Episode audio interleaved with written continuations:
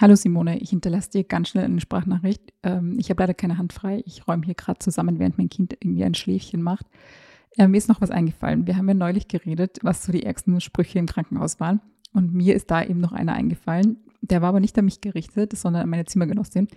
Dazu muss ich sagen, die hatte eine richtig krasse Geburt. Die hatte eine vaginale Geburt und die war sehr anstrengend, sehr schwierig.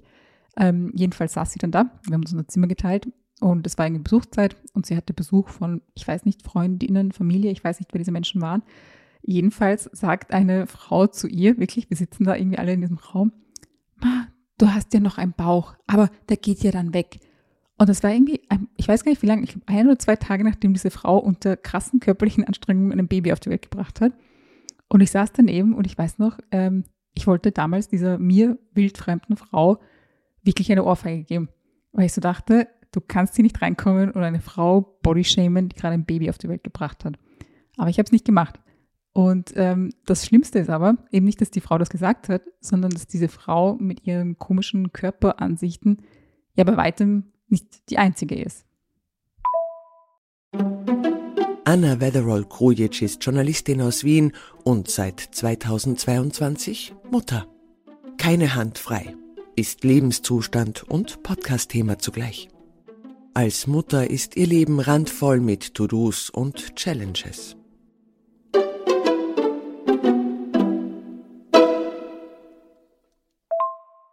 Es fängt ja an mit so Diäten für den perfekten After-Baby-Body.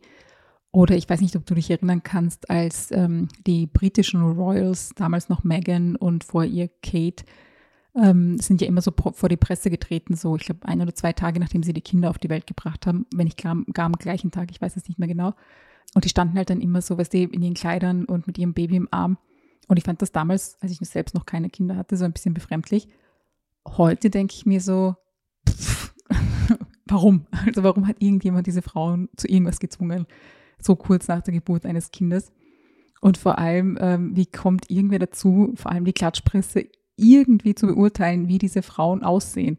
Also Wissensstand heute denke ich mir so, die hätten nichts machen müssen, die hätten sich gar nicht vor die Presse stellen müssen. Aber wenn, von mir aus hätten sie da irgendwie in, wie soll ich sagen, Pyjama und ähm, Bademantel stehen können, weil das wäre so mein Outfit of Choice gewesen, hätte ich irgendwem gegenübertreten müssen, ein, zwei Tage nachdem ich ein Kind auf die Welt gebracht habe. Und vielleicht habe ich deswegen, als ich schwanger war, nicht so viel an meinen Körper nach der Geburt gedacht. Weil ich dachte so für mich, hm, ich akzeptiere es, dass mein Körper Zeit brauchen wird, wieder so auszusehen wie vor der Geburt. Und deswegen beschäftige ich mich quasi nicht so viel damit, weil quasi ich dachte mir, ich nehme mir so alle Zeit, das passt dann. Ähm, ich will einfach nur die Geburt jetzt hinter mich kriegen und dann, wenn das Kind da ist, dann schaue ich mal, muss ich meine Ernährung irgendwie umstellen oder muss ich irgendwie bestimmte Übungen machen oder so. Aber ich habe das so sehr weit von mir weggeschoben. Und das war äh, ein großer Fehler, weil es geht bei dieser ganzen Körpersache eben nicht nur ums Aussehen.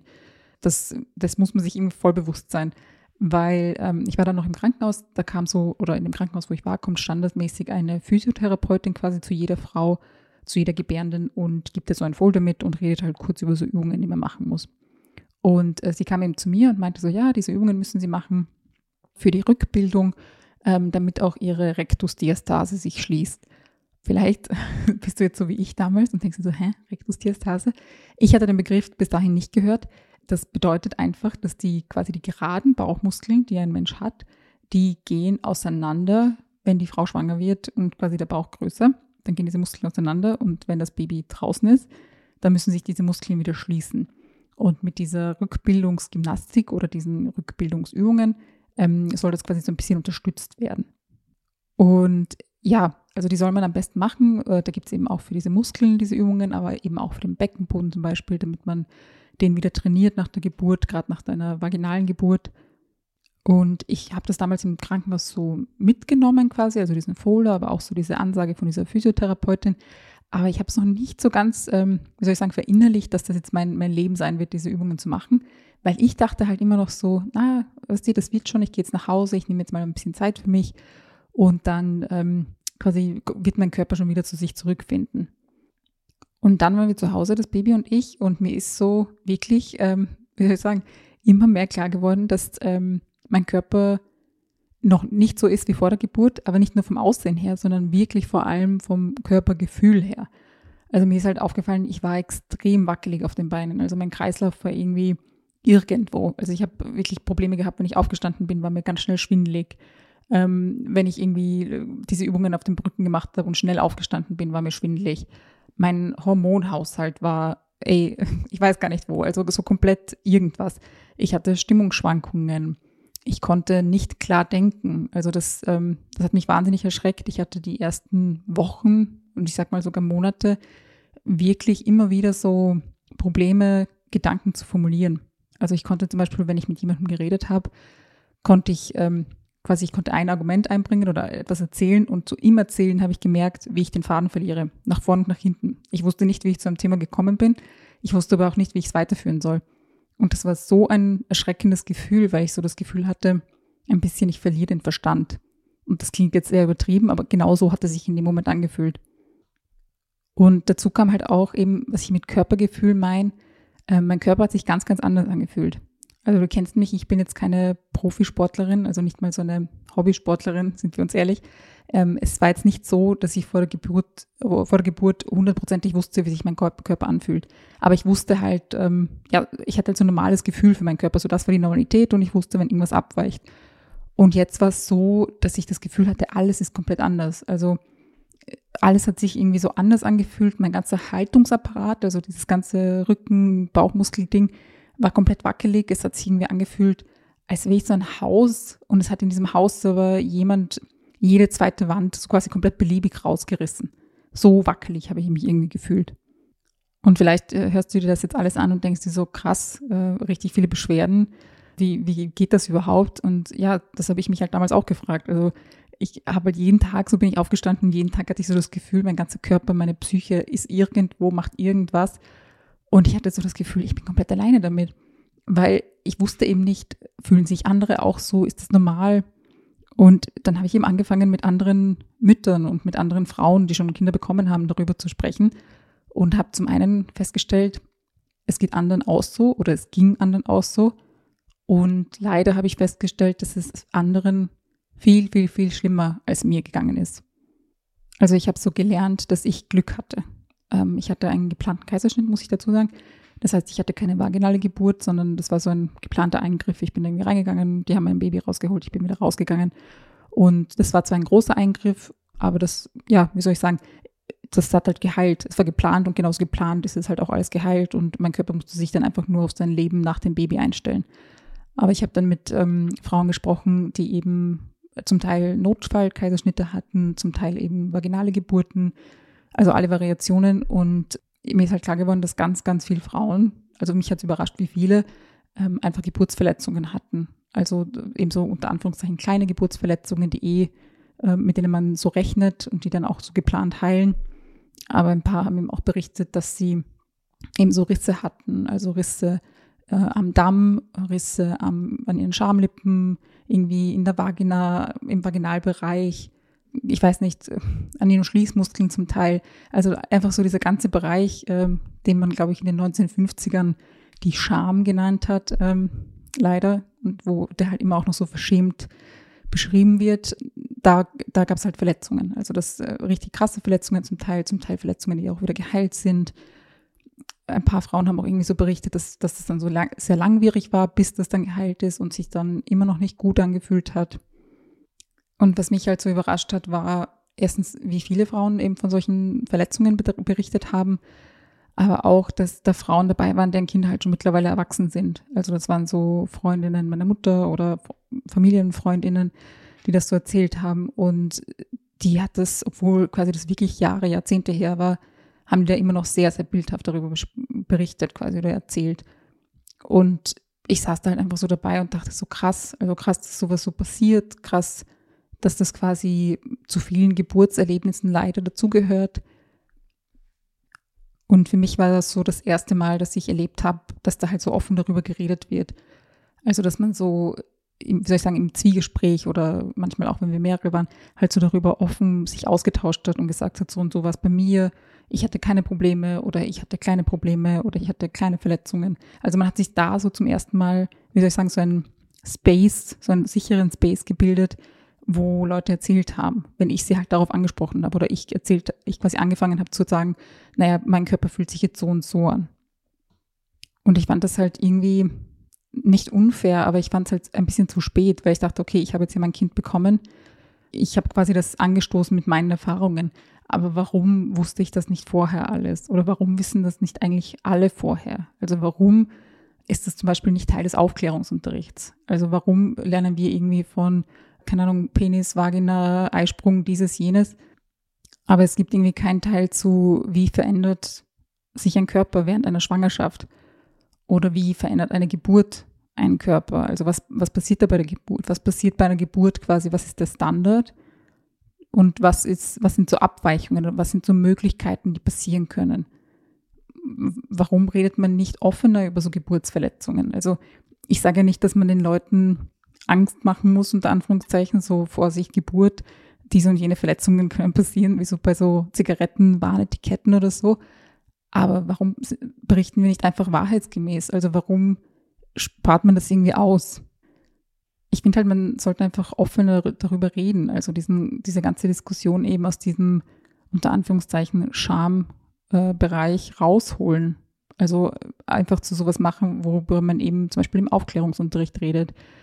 Was aber auch so, ich sage jetzt in den Medien stattfindet. Also das sagt sich immer super leicht, aber einfach zu einem Thema machen, über das man halt berichtet und über das man redet und über das man aufklärt und das eben nichts irgendwie ist, was man so verschämt unter den Tisch fallen lässt. Mir ist dann aufgefallen, dass ich es wahrscheinlich wegen des Algorithmus, ich weiß es nicht, dann angefangen habe, so nach der Geburt äh, TikToks halt so reingespült zu bekommen, wo Leute halt so erzählt haben, ja, wie sich mein Körper irgendwie verändert hat nach der Geburt.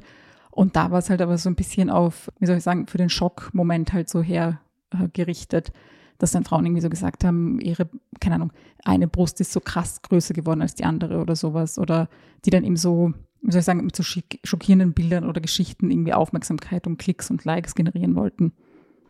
Aber ich habe ehrlich gesagt bis heute außerhalb meines persönlichen Umfelds jetzt kein Bereich oder kein Space, sage ich jetzt mal, gefunden, wo sowas einfach ähm, nüchtern, ohne Schockbilder, aber auch ohne irgendwie Judgment oder so äh, diskutiert wird. Also wo man einfach auch offen darüber sprechen kann und offen Fragen stellen kann. Dabei würden gerade so offene Gespräche und Informationsaustausch helfen, dass eine Frau eben sagen kann, hey, ähm, so, keine Ahnung, so oder so will ich jetzt nicht gebären. Also vielleicht über ein, kein, kein Kaiserschnitt oder keine vaginale Geburt oder keine Geburt ohne Schmerzmittel, also was auch immer. Aber eine Frau kann sich quasi klar werden, wie sie ihr Kind im Idealfall bekommen möchte oder worauf sie auf gar keinen Fall ähm, hinauslaufen will mit ihrer Geburt. Aber mein Gefühl ist so, dass es statt diesen freien Gesprächen und Diskussionen gibt es halt jetzt so ein, wie soll ich sagen, so eine Übereinkunft, dass es halt so ist. Also Geburtsverletzungen gehören halt ähm, quasi als, keine Ahnung, Worst Case oder als, naja, passiert halt dazu. Und so der Stempel, den er, den er am Ende quasi drunter kommt unter jede Erzählung ist halt, Hauptsache dem Baby geht es gut. So, als würde die Frau halt gar keine Rolle spielen oder die Gebärende, als wäre das komplett egal, wie es der am Ende geht, weil Hauptsache dem Baby geht's gut. Ob die Frau dann aber irgendwie mit eben mit Geburtsverletzungen oder Traumata oder was auch immer zu kämpfen hat am Ende, ist halt so pff, ein bisschen egal. Und anstatt dass wir eben über so äh, Körpergefühl oder den richtigen Geburtsmodus oder Verletzungsrisiken oder sowas sprechen, reden wir halt viel lieber darüber, so kommen sie ganz, ganz schnell wieder zu ihrem After-Baby-Body. Oder hier sind irgendwie zehn Diäten, sechs Übungen, äh, keine Ahnung, fünf Anleitungen, wie ihr Körper ganz schnell wieder ausschaut wie vor ihrem Baby. Anstatt halt irgendwie darüber zu sprechen, wie, wie ein Körper heilen kann oder wie ein Körper gesund sein kann nach einem Baby, äh, reden wir halt viel lieber darüber, wie ein Körper wieder unter Anführungszeichen gut aussehen kann nach einer Geburt. Und gut aussehen bedeutet in dem Fall halt, keine Ahnung, äh, normschön und schlank und am besten, am besten Model-like und halt so, ich weiß nicht, am besten halt zusammengefasst so mit dem Wort äh, fickbar. Also so soll man am besten wieder nach dem Baby ausschauen. Am besten halt übermorgen. Und das wird halt auch befeuert von so Paparazzi-Aufnahmen, sage ich mal, die halt mehr oder minder gestellt sind oder Instagram-Stars oder irgendwelche andere Stars, die sich halt ablichten lassen so quasi immer so, ja, das ist so empowernd, wenn die sich mit dem After-Baby-Body ablichten lassen. Aber in Wirklichkeit ist es halt immer so, immer noch eine Schaufel mehr Druck halt. So, hey, schau, aber die, keine Ahnung, Heidi Klum schaut doch so super aus nach drei Tagen gefühlt äh, nach der Geburt ihres Kindes. Das wirst du doch auch hinkriegen, oder? Es schwingt dann halt so von Tag eins nach der Geburt mit, ähm, wann schaust du so, wieder so aus wie vor der Geburt? Und ähm, falls du halt nicht wieder so ausschaust wie vor der Geburt, nicht zu 100 Prozent oder vielleicht sogar ein bisschen besser als vor der Geburt, dann ist halt so ähm, das Urteil super klar, ähm, die hat sich halt gehen lassen. Die hat Kinder bekommen und die hat sich gehen lassen. Und das Krasse ist halt, gehen lassen in diesem Zusammenhang zu verwenden, ist halt so doppelt und dreifach bösartig, weil da hat halt jemand ein Kind bekommen. Ähm, also er hat es in seinem Körper wachsen lassen, hat sich buchstäblich ein neues Organ wachsen lassen mit der Plazenta, hat dieses Kind dann auf die Welt gebracht, also wie auch immer, ob mit Schmerzmitteln, ob mit Kaiserschnitt, natürliche Geburt ohne Schmerzmittel, weiß der Teufel, also das Kind ist jetzt halt einfach da. Und dieser Mensch, also diese Frau, heilt davon jetzt und kümmert sich gleichzeitig um dieses Kind, um dieses neue Leben, kommt irgendwie mit dem neuen Leben klar, kommt irgendwie mit ihrer neuen Rolle in der Gesellschaft klar, immer eben mit diesem Kind an ihrer Seite und macht das irgendwie alles und kümmert sich und tut und arbeitet und schläft wenig und keine Ahnung, und alle akzeptieren das, alle tun so, als wäre das normal, ja, du musst nicht schlafen, du bist jetzt neue Mutter, bla bla bla. Und niemand hilft und du machst und machst und dann am Ende hörst du so, ah, du hast, schaust nicht so aus wie vorher. Du hast dich gehen lassen. Also mich wundert ja persönlich, dass nicht viel mehr Frauen so Watschen austeilen oder wer weiß, vielleicht einfach so mal mit so einem Stuhl werfen oder so. Aber ganz im Ernst, ich finde diesen Druck halt traurig. Also ich finde ihn traurig, weil niemand verdient es, unter Druck gesetzt zu werden, irgendwie auszusehen nach der Geburt eines Kindes. Aber ich finde es halt vor allem traurig, weil, also das war jetzt bei mir zumindest so, ähm, als ich schwanger geworden bin und halt äh, dicker geworden bin, habe ich so gemerkt, es ist das aller, allererste Mal in meinem Leben, dass ich größer werde, also vom Umfang her und halt auch vom Gewicht her und es okay ist. Also niemand hat so gesagt, hm, du hast zugenommen oder so oder keine Ahnung, äh, dir schmeckt's ja oder sowas, sondern alle waren so super offen und alle haben sich so auch so ein bisschen gefreut und ich selbst habe so gemerkt, ich habe mich gefreut. Ich habe jetzt nicht irgendwie in Frage gestellt, dass ich zunehme oder so, sondern es war so cool, dass ich zunehme. Und ich meine sogar diese diese lumpige Wahrheit ähm, oder dieser lumpige Zustand, dass, dass die Leute oder die Gesellschaft es cool findet, dass ich größer geworden bin, weil ich ja ein Baby in mir trage und schwanger bin, sogar das hört hier langsam so auf oder war für manche auch nie wahr. Also ich, ich stelle auch fest, wenn ich mit anderen Müttern rede, die haben in der Schwangerschaft so Druck bekommen, eben von anderen, von ihrem Umfeld, teilweise leider sogar von ÄrztInnen oder so, dass es dann hieß, naja, aber nicht mehr zunehmen und ähm, das größte Kompliment quasi für eine Schwangere ist, wenn man ihr sagt, naja, du hast ja nur den Bauch, sonst bist du ja super schlank. Aber sogar ich, die quasi Glück hatte mit ihrem Umfeld und mit ihrem, mit ihrer Ärztin ähm, und da irgendwie immer supportet wurde mit meinem Körper und so, auch für mich war das halt dann einfach vorbei. Also ich habe dann mein Baby auf die Welt gebracht und ähm, dann musste ich mir quasi anhören, also wirklich nur anhören, man hat das nicht mehr zu mir gesagt.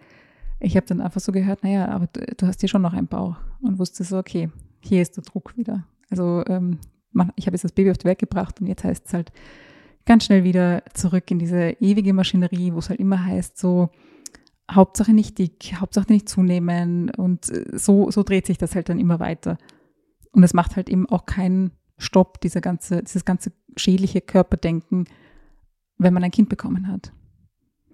Dabei bräuchten frisch gebackene Mütter oder neue Mütter ja gerade eben keinen Druck. Also es würden sie nicht schon genug Druck haben mit ihrem mit dem neuen Leben, das sie da irgendwie betreuen und mit dieser neuen Rolle, die sie ausfüllen müssen. Nein, sie müssen dabei auch noch super gut aussehen und ganz, ganz schnell abnehmen. Naja, wenn ich mir was wünschen würde, dann eben, dass der After Baby Body Talk, der da immer so geführt wird, eben nicht in Diätmagazinen und irgendwie, keine Ahnung, Fitnessratgebern da irgendwie geführt wird, sondern einfach zentral ist und halt einfach viel öfter auch darum geht, oder eigentlich darum gehen sollte eigentlich nur, wie man sich schnell wieder gut in seinem Körper fühlt und wie man schnell wieder seinen Körper heilen lässt und wie man sich, ähm, keine Ahnung, wie man vielleicht nicht wieder zurückfindet, wo man vorher war, sondern einfach zu einem Zustand findet, wo man sich wohlfühlt und wo man zufrieden und glücklich mit sich selbst ist. Ja, das ist so mein Glückskekswunsch ähm, für alle, die ein Kind auf die Welt gebracht haben. Aber eigentlich eh für alle. Also eigentlich hat es jeder verdient, zufrieden in seinem Körper zu sein und sich gut darin zu fühlen. So, jetzt aber wirklich genug mit den Glückskekssprüchen. Ich wünsche dir noch einen schönen Tag und ich hoffe, wir hören uns bald.